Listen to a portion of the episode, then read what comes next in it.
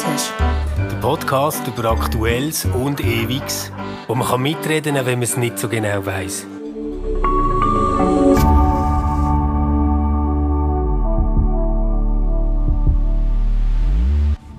So, heute zusammen am Stammtisch. Neben mir hockt Johanna. Hallo Johanna. Hallo. Zum Wohl.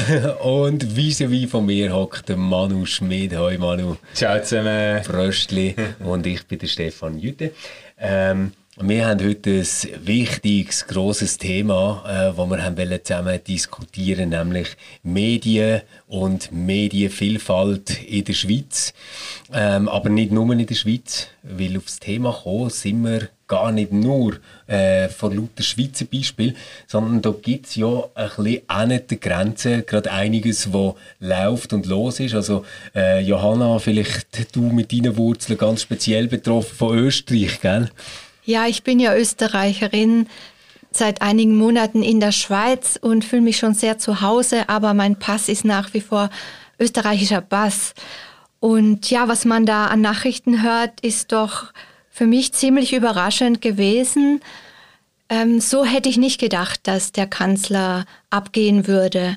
Es ist dann auch ziemlich schnell gegangen, dass der Kanzler kurz äh, gegangen ist. Und das Ganze hängt ja zusammen mit einem Begriff, den man vielleicht auch noch gar nicht so oft gehört, nämlich Inserate-Korruption. Ja, ich möchte dazu noch sagen, wie er auf mich wirkt und ich glaube auch auf viele andere. Eigentlich sehr kontrollierte Persönlichkeit. Also ich stelle mir ein bisschen vor, so ein Typ, den man in der Elite-Tanzschule Tanzschule Ellmeier treffen könnte, der ähm, den ganzen Walzer hindurch sehr angespannt bleibt, weil er einfach sehr darauf achtet, keinen falschen Schritt zu machen. Ja. Also kurz meinst du jetzt? Genau. Ja. Ähm, kannst du vielleicht oder kann jemand kurz in groben Zügen sagen, um was es geht, weil ich glaube nicht, dass es alle ganz im Hinterkopf haben. Es geht, es geht ja um, um SMS oder um Nachrichtenaustausch, wo deutlich macht, dass der genau. Kurz oder die österreichische Regierung ihre Medien ziemlich erschreckend unter Kontrolle hat, oder? Also alles hat eigentlich angefangen damit, dass der Falter, das ist ein äh, links-liberales Wochenmagazin, äh, noch einmal äh, darauf hingewiesen hat, dass es da ganz komische Kurznachrichten gibt aus dem Kreis um äh, Kurz herum, äh, wo deutlich darauf hinweisen, dass man Österreich, das ist eine Tageszeitung, aber jetzt nicht eine von der qualitativ wahnsinnig hochstehenden in Österreich, ähm, Inserat verschafft hat, wo also mit Regierungsgeldern äh, sind zahlt worden und dafür gezielt können Artikel äh, dort publizieren und die Artikel äh, haben sogar auf Umfragen basiert, die extra gefälscht worden sind ähm, oder verfälscht ja, ja. worden sein. Also das bedeutet, wenn der Vorwurf stimmt, dann wäre das so gewesen, dass ähm, der Kreis um äh, Kanzler Kurz, noch bevor er eigentlich überhaupt ist Kanzler war, dafür gesorgt hat, dass das in diesem Blatt erscheint, äh, auf der Seite, wo sie wollen und in dem Umfang, wo sie wollen und dafür de, denen geschaut hat, dass die Inserat bekommen, wo sie finanzieren.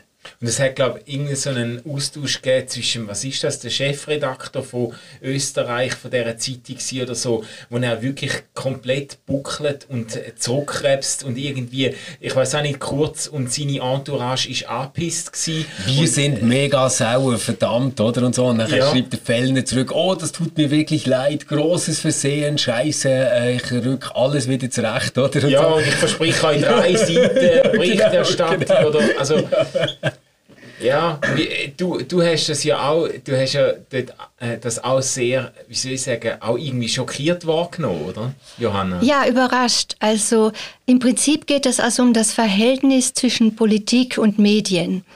Und ähm, ich bin, ich habe für den Falter geschrieben, für, früher auch und für den ORF gearbeitet, aber ich bin zu lange weg, um das jetzt ähm, als Insiderin beurteilen zu können, aber ich habe Freunde in Wien und ich habe die gefragt, also sowohl Leute, die äh, bei den öffentlichen Rechtlichen angestellt sind, als auch bei Tageszeitungen. Und die meinten, sie sind auch erstaunt. Nämlich erstaunt, dass es so leicht ist, manipulierte Berichterstattung zu kaufen. Hm. Johanna, darf ich gerade dort schnell einhängen? Weil das hat mich so erstaunt. Ich habe es wahnsinnig günstig gefunden, ehrlich gesagt. Nein, also ehrlich jetzt, man, man redet im Moment von einem Betrag von etwa einer Million Euro wo sind Inserate dafür geliefert worden. Und da muss ich jetzt schon sagen, das finde ich jetzt, weißt, wenn man das so auf einem Werbebudget anschaut von einer Firma oder so, ist das jetzt auch nicht gerade ein riesiger, äh, gigantischer Betrag, äh, wo man da hat müssen aufwenden, um nachher so gezielt können Meinungsmache publizieren. Mm. Also ich, ich kenne auf jeden Fall eine ganze Reihe von Leuten, die natürlich von dieser Berichterstattung überhaupt nicht erstaunt sind, sondern wo triumphierend gesagt haben, das ist, was wir was immer kennst schon... denn du für das, Leute, Manu? Das ist, was wir immer schon gesagt haben. Das ist, ja, das ist doch ganz klar, das sind Staatsmedien, das sind Mainstream-Medien, die tanzen quasi am Gängelband von staatlichen Unterstützungen. Genauso haben wir uns das vorgestellt, dass, Ja, dass. Berichte äh, getürkt werden und gefaked werden im Auftrag des Staates. oder? Manu, da müssen wir aber, glaube ich, aufpassen. In so einer Situation generalisiert man gerne. Und dann ist alles mal Lüge, Lügenpresse. Ja. Aber gerade Österreich, ein Boulevard- Boulevardblatt, ähm, und nicht nur Blatt, sondern gibt es ja auch äh, Social Media und alles äh, drum und dran.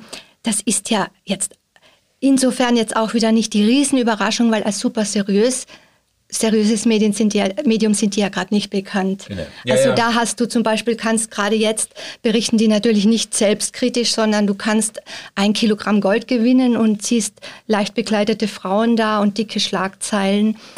Das ist so, so ein Medium und das ist, ist gerade nicht ein Medium, das eigentlich statt, das ist nicht ein öffentlich-rechtliches Medium, also das ist nicht gebührenfinanziert oder was, sondern es ist freie Marktwirtschaft.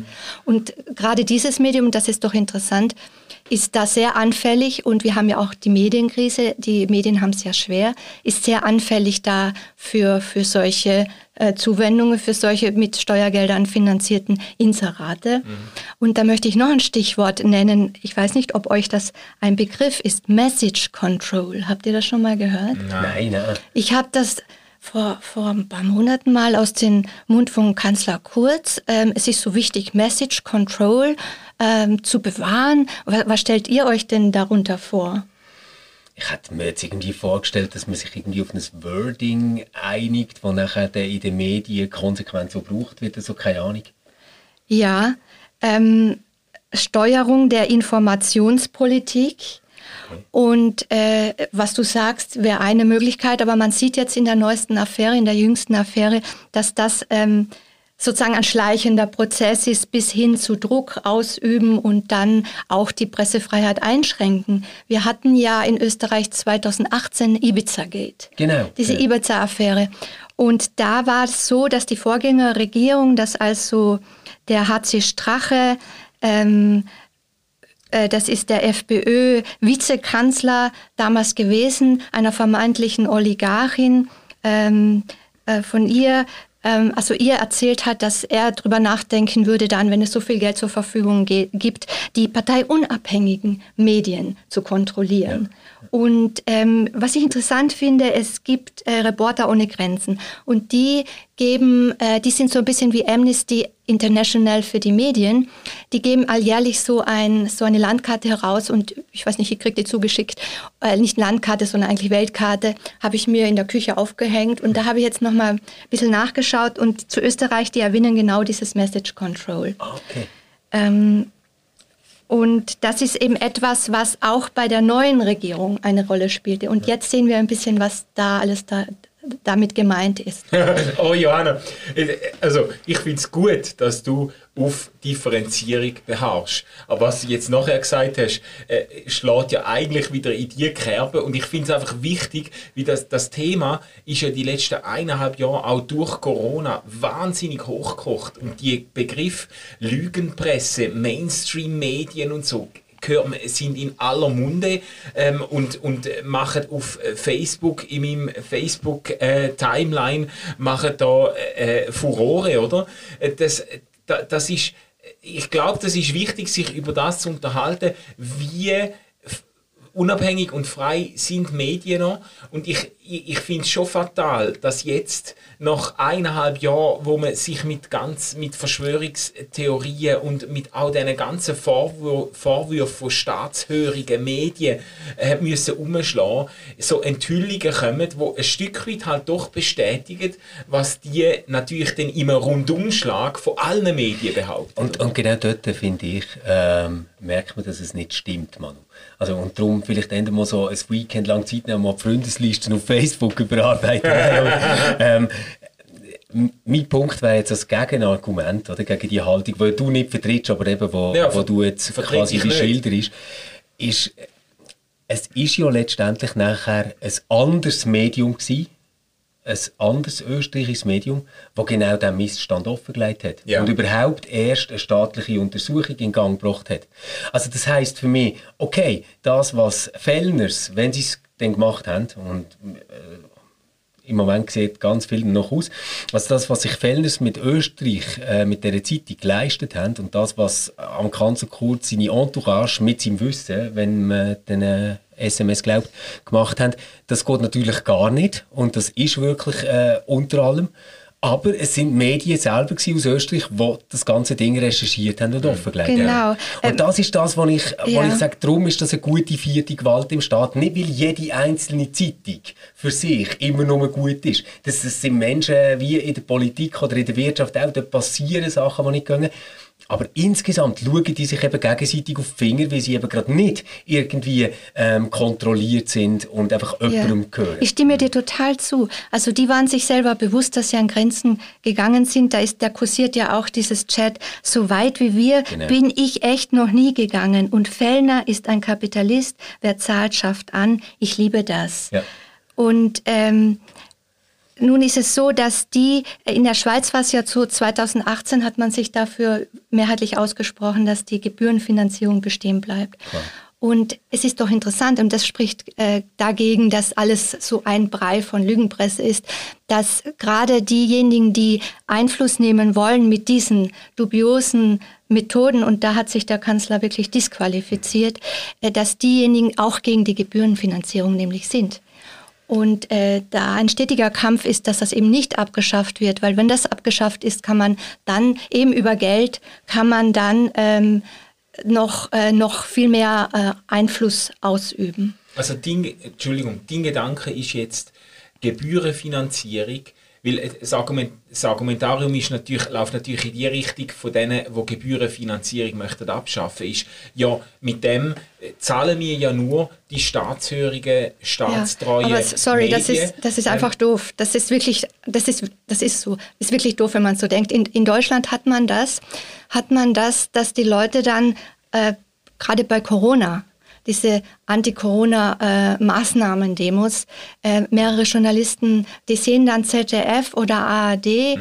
äh, Mikro und haben die beschimpft und auch äh, tätlich angegriffen. Ja. Und das ist wiederum für, für dieses Amnesty International, für Journalisten, Reporter ohne Grenzen, mit ein Grund, warum Deutschland jetzt auch abgesagt ist, nämlich von gut, guter, guter Situation der Pressefreiheit zu nur befriedigend. Mhm. Also auf dieser Landkarte, die ich geschildert habe, sind die Deutschen jetzt gelb. Also da gibt es weiß, gelb, rot und schwarz. Und die, und die Schweizer. 12 Geld zurückgeht oder so. Von 11 auf 13, glaube ich. Die Schweizer okay. sind 10. Die sind weiß so wie die, die, die, die, geführt wird das von den skandinavischen Ländern. Also da ist die Pressefreiheit äh, in einem sehr guten Zustand. Und Österreich ist jetzt auch nicht Bananenrepublik. Das ist Platz 17 von 180 mhm. Ländern. Ah, ja. Da hast du im schwarzen Bereich hast du chronisch China und Iran. Beide Länder habe ich bereist. Ich kann mir das sehr gut vor, also mhm. gar nicht anders vorstellen du hast Saudi-Arabien und du hast zum Beispiel, ähm, das Schlusslicht ist noch schlimmer als Nordkorea, Eritrea. Und da hast du die Kriterien, da sitzen halt die Journalisten wirklich im Knast. Und ja, das ist dann finstere Diktatur. Ja, und, und, was ich ganz wichtig finde, um jetzt vielleicht auch mal so ein bisschen in die Schweiz noch überschwenken. Mhm. Wir haben ja hier das Medienqualitätsranking, das jährlich veröffentlicht wird. Und das ist jetzt nicht irgendwie etwas, wo äh, der Staat in Auftrag gegeben hat oder so, sondern es ist eine unabhängige Stiftung, die das macht, ähm, zusammen eben mit Medienfachleuten. Und die untersuchen ähm, zwei Sachen, die wo, wo ich ganz entscheidend finde. Das erste ist, wie hoch ist die Reputation von einer Medienmarke? Also wie gut denken die Leute, dass das Medium ist? Auf der einen Seite. Und auf der anderen Seite, wie gut ist es denn tatsächlich, wenn wir es jetzt probieren, mit objektiven Kriterien äh, zu analysieren und anzuschauen. Und das ist total interessant, wenn man, wenn man sich das anschaut, dann ist einfach äh, bei uns genau der gebührenfinanzierte Teil ganz, ganz weit vorne. Also ähm, über alle verschiedenen Medien ausgesehen. Also egal ob jetzt Fernsehen, Radio, ähm, Internetportal, Zeitungen, Zeitschriften, ähm, ist dort äh, weit in Führung das Echo der Zeit. Mhm.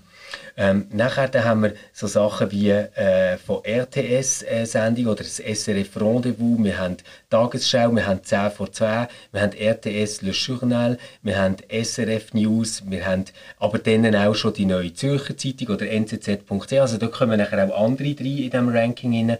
Und dort merkt man, glaube ich, schon, dass wir großer Teil von dem, was wir Qualitätsmedien verdanken in der Schweiz, also wo man kann konsumieren, eben tatsächlich der Gebührenfinanzierung ähm, verdanken, oder? Ich habe nachher dann aber leider ähm, mir mal Zahlen angeschaut, wie viel Impact haben denn eigentlich die Medien, wo wir jetzt gerade darüber geredet mhm. haben in der Schweiz. Und dort ist es eben recht krass.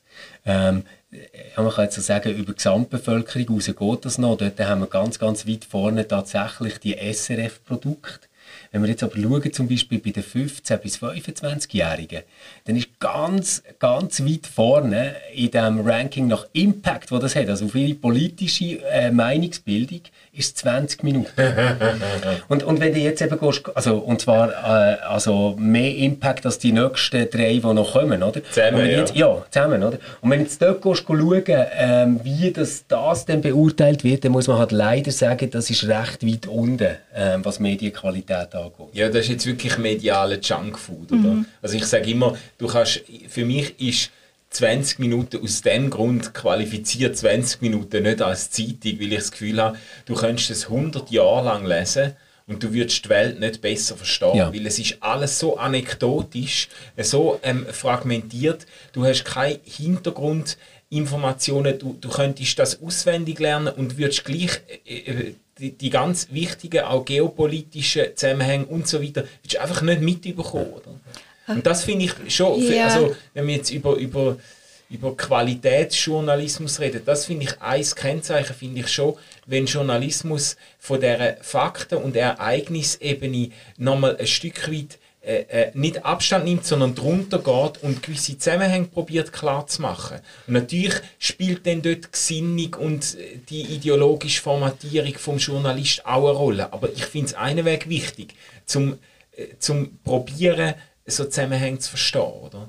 Also du würdest sagen, ähm, ein wichtiges Kriterium für guten Journalismus ist, dass er fähig ist, große Linien und Zusammenhänge zu zeigen. Ja, voll. Und Sachen in einen Kontext einzubetten. Ja. ja. Und dafür brauchen dann die Journalisten aber auch ein, eine sozusagen die Möglichkeit, ähm, ausreichend zu recherchieren. Also sie braucht, da braucht es Grundlagen dafür. Und es gibt etwas, da schauen die anderen äh, neidisch auf die Schweiz, nämlich hier sind gelungen, Online-Qualitätsmedien zu neue, nämlich zu etablieren. Das gelingt hier. Und ich denke, das hat viel auch damit zu tun, dass die Schweiz eben wirtschaftlich auch gut dasteht. Mhm.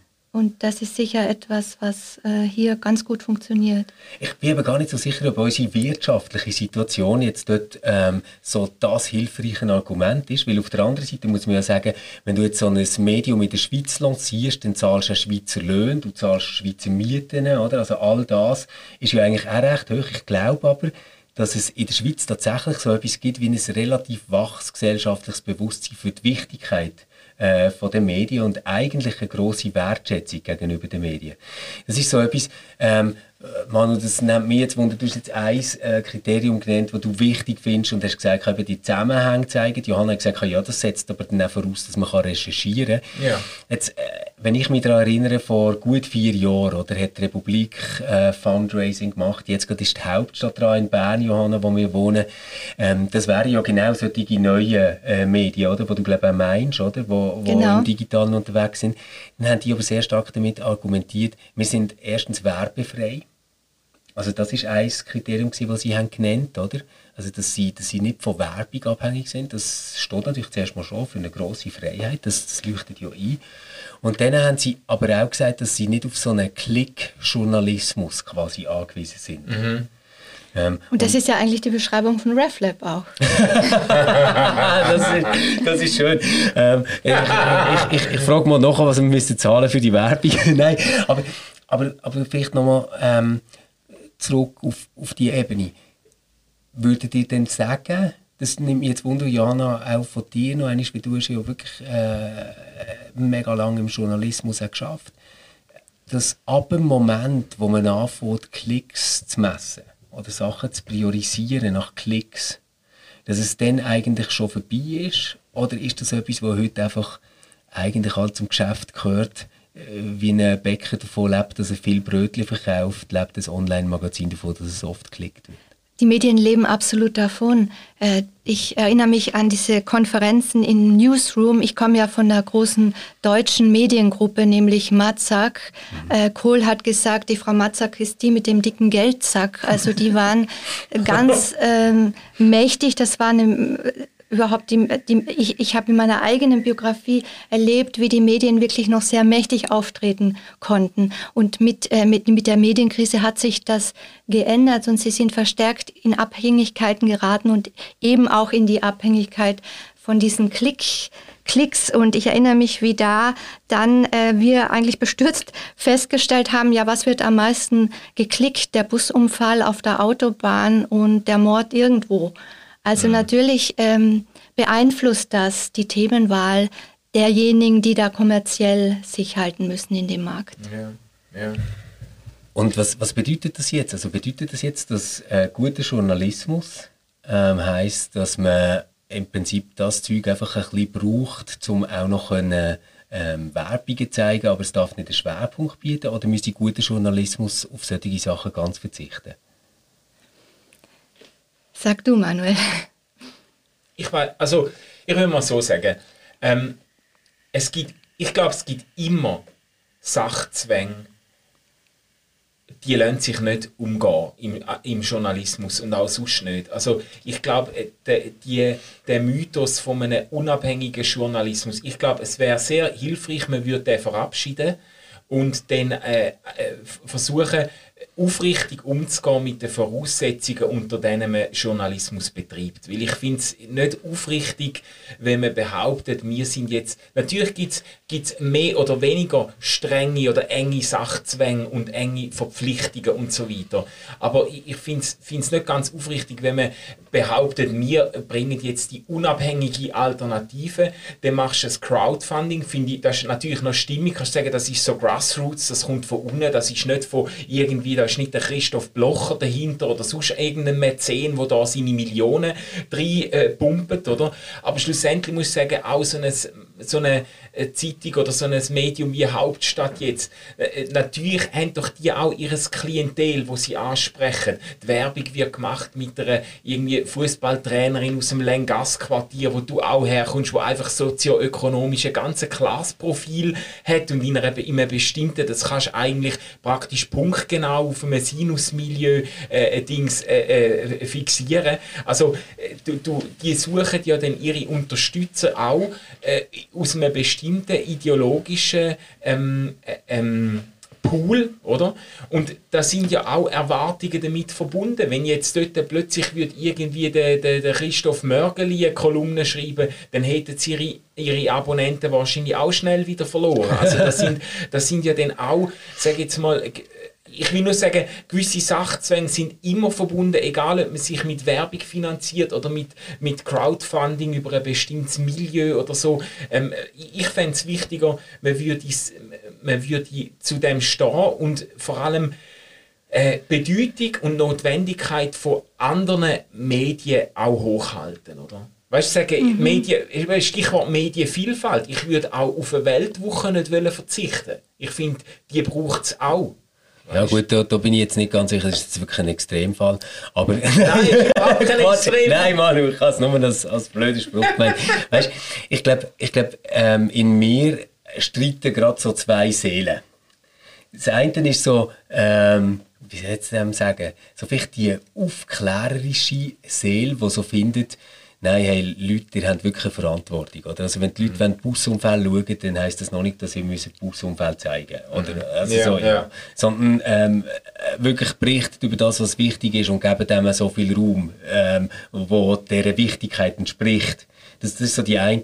Und die andere ist aber nachher so eine, vielleicht eine liberale Seele, die so findet, ja, aber wenn ich jetzt halt auch ab und zu will Busunfälle schauen, dann will ich auch einen Busunfall schauen. Ähm, und ich bin ja selber für meinen Medienkonsum verantwortlich, dass ich auch ab und zu wieder einen Hintergrundbericht lese oder so. Aber ganz offensichtlich, und das, das finde ich eben Krasse, funktioniert das nicht. Und jetzt gibt's, und, und das macht mir eben mega Sorgen, so wie äh, äh, quasi ja, wie, wie will man das sagen? Ich würde sagen, der gute Journalismus ist im Moment wie von zwei Seiten eingekesselt. Mhm. Auf der einen Seite hat man so das ähm, Rechtspopulistische, das sagt, oh, die linken Medien werden auch noch vom Staat finanziert und mhm. ist alles scheiß Propaganda, weißt du, ja. so, oder? Ja. Ähm, Finde ich natürlich nicht. Auf der anderen Seite merke ich aber etwas, was mir auch Unbehagen macht. Und das kommt jetzt eher tendenziell aus einem ähm, eher linken, ähm, mhm. alternativen Spektrum. Ist so, wie zu sagen, ja, also äh, da die ganzen Medienhäuser und ihre Macht, das muss uns doch suspekt sein. Jetzt machen wir eine Crowdfunding-Aktion und unterstützen unabhängige eigene Medien. Mhm. Und dann würde ich einfach mal sagen, hey, aber es ist etwas anderes, ob du eine Hauptstadt machst, wo verspricht, wir bringen eine bis drei Artikel am Tag ich finde das aber toll, gell, dass ich es mache. Ich finde es wirklich toll. Oder ob du sagst, ich bin ein NZZ, wo jeden Tag probiert, irgendwie das, was relevant ist, in einer Welt abzubilden, oder? Ja. Du, diese Konzentration, das haben wir ja zunehmend gemerkt dass sich äh, die Medien kaufen immer mehr andere, also Zeitungen, es, es kommt zu Ballungen, ist schon ein Krisenphänomen, würde ich sagen, weil es ist immer schwerer, sich am Markt zu halten.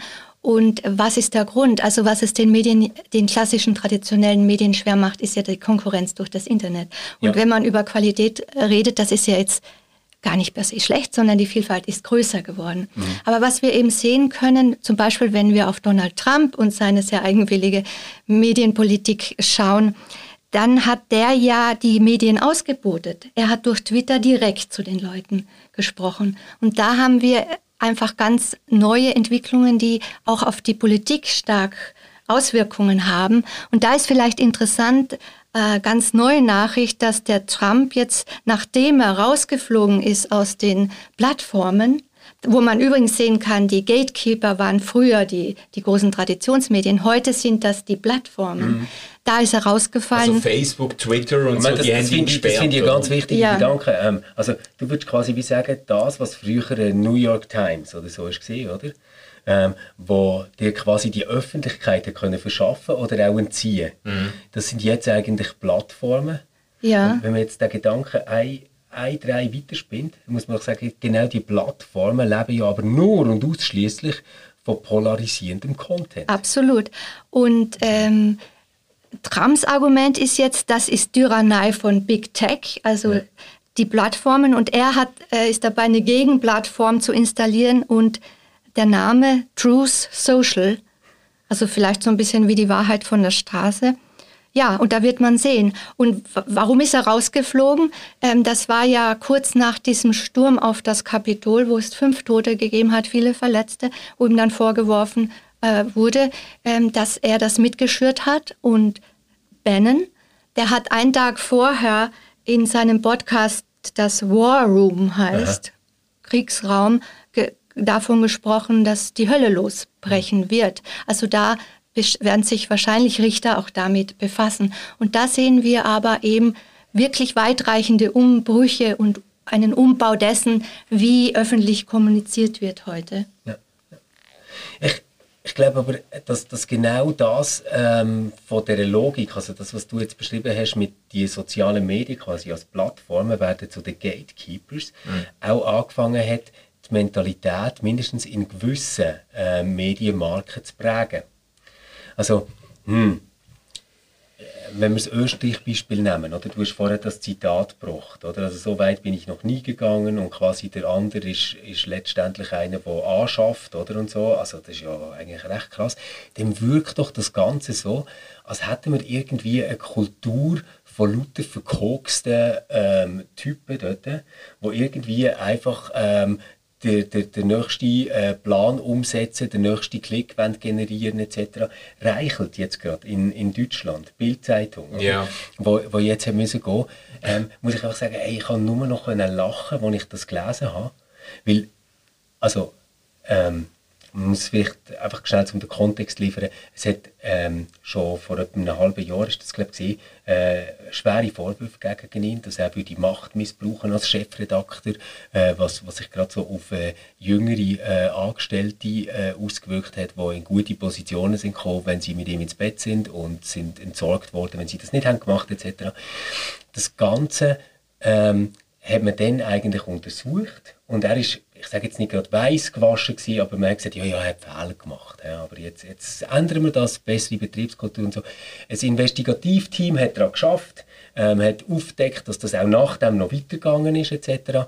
Ähm, und das, was du dort kannst lesen, das sind einfach Sachen, wo du denkst, ja, hey, aber ich, ich stelle mir echt vor, ist es denn so, dass, dass ich muss damit rechnen dass der Chefredakteur von der grössten deutschen Tageszeitung irgendwie in seinem Büro kokst und zum oben runterkommen, trinkt er einen kleinen Whisky und dann bestellt er sich irgendwie eins von seinen Redaktionsmädchen noch ins Büro und dann fahren sie zusammen ins Hotel.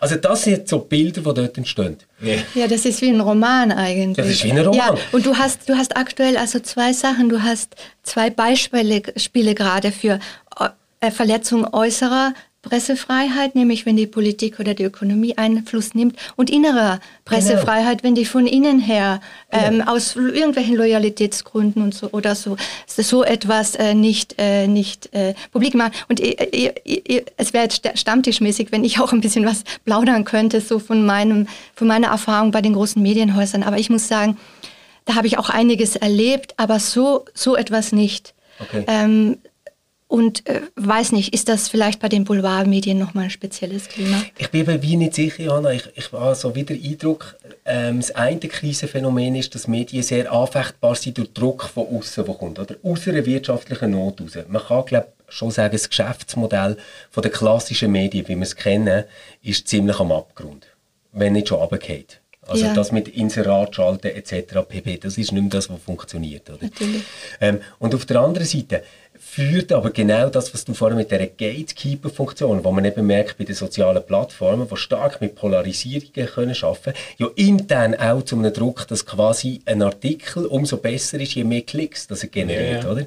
Weil, weil dort kannst du ja nachher wieder Werbung zeigen, also für die, die kein Abo mhm. haben, oder?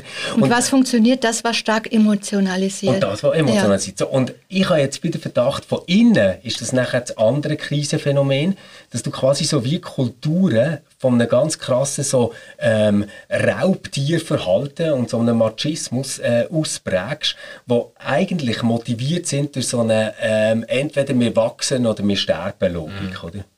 Ja. Und da sind wir uns einig, das geht nicht in Richtung Qualitätsmedien. Ich, ich glaube ich glaub nicht, oder? Ja, ja das, das, das stimmt. Das sind, ich glaube, das sind ja ganz massive Druck- und Notsituationen, die durch Medienkrise hervorgerufen sind. Auch wenn man muss sagen, vor der Medienkrise, es gibt ja viel so Müsterli von, auch von Roger Köppel natürlich, aber auch von anderen Zeitchefinnen und weiß ja, wo quasi nur mit dem Taxi durch ganz Europa gefahren sind und quasi äh, sich praktisch von Kaviar ernährt haben. Also äh, es gibt da schon auch, äh, sage jetzt mal, gewisse Exzesse, wo man nicht unbedingt wie zurückgehen. Aber jetzt unter, der, unter dem Druck, unter dem Überlebenskampf, oder? Äh, glaube ich, sind schon einmal ganz neue Sachzwänge äh, ins Spiel gekommen und werden die Medien auch sehr verletzlich genau für so Geschichten wie in Österreich passiert sind. Wenn einer sagt, ja du, also wenn ihr da so am Kämpfen sind, äh, ich hätte schon eine Idee, um eure Bilanz aufbessern, aber dann müsst ihr halt äh, in eine bestimmte Richtung berichten und so. Und gerade in so einer Situation ist vielleicht tatsächlich die Statement äh, für Gebühren Pflicht oder für Gebühren ähm, Medienjournalismus ist vielleicht gar nicht so daneben, oder? Wenn, wenn der Staat tatsächlich unter den Voraussetzungen von einem freien demokratischen Rechtsstaat, wenn der Staat äh, durch Gebühren Medien finanziert, wo irgendwie die Vielfalt, wo im Volk herrscht, auch abbildet, dann glaube ich, dann wird sehr viel, sehr viel Druck rausgenommen, wo sonst in Medien herrscht, oder? Ja, ich meine, das, das ist das eine Bild, oder, das man kann haben auf, auf die, auf die andere Seite muss man einfach sehen, wir haben jetzt zehn Jahre hinter uns, wo in der Schweiz allein, also Ja. 3000 Stellen von Journalistinnen und Journalisten sind abgeschafft worden, also mhm. über, über alle Bereiche raus. Ähm, wir haben im Moment die Situation, dass die SDA, also die Schweizerische Depeschenagentur, eigentlich also nichts gegen die wertvolle Arbeit, die sie leisten, oder? aber rein strukturell liegt das Ding fast in Trümmer. Ja, das ist Grosse. Internet ein riesiges Problem genau, für die? Nachrichtenagenturen. Ist es so, ja? Ja, ja, ja, natürlich. ja oder? Und, und meine, meine Frage ist jetzt quasi, ja, was heißt das jetzt? Also machen wir das, was quasi immer das linke Modell ist. Wir sagen einfach, oh, etwas funktioniert nicht mehr, ähm, komm, wir verstaatlichen es. Ja. Oder? Das, ja, ja. Und dann funktioniert es einfach gar nicht mehr. Ähm, ja, also das ist immer sehr oft so. Ähm, oh, also, ja. Oder möchte man dort vielleicht irgendwie einen Weg probieren, wo, wo man sagt, ja, man kann ja teils, teils machen. Also, weißt du, so wie eine Art, mhm. ähm, ein Teil von der Steuergelder werden eingesetzt, ähm, wo, wo man zum Beispiel sagt, pro Kopf, also pro 100% Stelle, die dich beschäftigt, wenn ihr etwas Journalistisches macht, gibt es einfach den Betrag, ungeachtet dessen, was die produziert, was die publiziert etc., um mal so einen Grund äh, Druck rausnehmen. Das könnte ich mir schon vorstellen. Aber meine Vision natürlich, als, als jemand, der als Liberale glaubt, ist jetzt nicht, dass irgendwie die NZZ oder der Tagesanzeiger oder die Media Group, jetzt heisst es irgendwie TX Group, glaube oder so, äh, verstaatlicht wird, oder? Sondern mein, Wunsch wäre eigentlich, dass wir eine Bevölkerung haben, die sagt, wir haben so eine Wertschätzung für das. Kann sein, dass ich nie unter der Woche dazu komme, die Tageszeitung zu lesen, aber als Digital-Abo schließe ich es trotzdem ab, weil ich etwas ganz, ganz Wichtiges machen und damit eine Art staatsbürgerliche Pflicht erfüllen. Ich finde tatsächlich, es ist eine staatsbürgerliche Pflicht für Menschen, die können denken, lesen und dürfen abstimmen dass sie ähm, mindestens, mindestens ein Medium abonniert haben. Und wenn sie es nicht lesen, dann wenigstens digital. Ja. Also ich hätte jetzt nicht da die Lösung, aber ich würde sagen, was all die Fälle zeigen, ist, wie zerbrechlich, wie prekär das letztlich auch ist, Pressefreiheit. Und man muss es einfach äh, sehr genau im Blick haben. Und ähm, gerade jetzt in der Vorbereitung für das Gespräch ist mir auch nochmal bewusst geworden, Reporter ohne Grenzen, wie, wie wichtig diese Art von Arbeit ist. Ja. Das wäre natürlich auch etwas, oder, was sehr unter, unterstützenswert äh, ist eigentlich. Genau. Ja, aber jetzt vielleicht noch so eine Schlussrunde. Ähm, wir können ja mal Karten auf den Tisch legen. Welche Medien abonniert ihr selber denn so? Johanna Manu. Also ich habe keine Printmedien mehr. Ja. Gar nichts mehr? Nein. Ja. Äh, ich, äh, ja, ich habe auch keine mehr. Ich habe nämlich mein NZZ-Abo, äh, mein NZZ am Sonntag-Abo gekündigt, weil ich einen digitalen Zugang habe.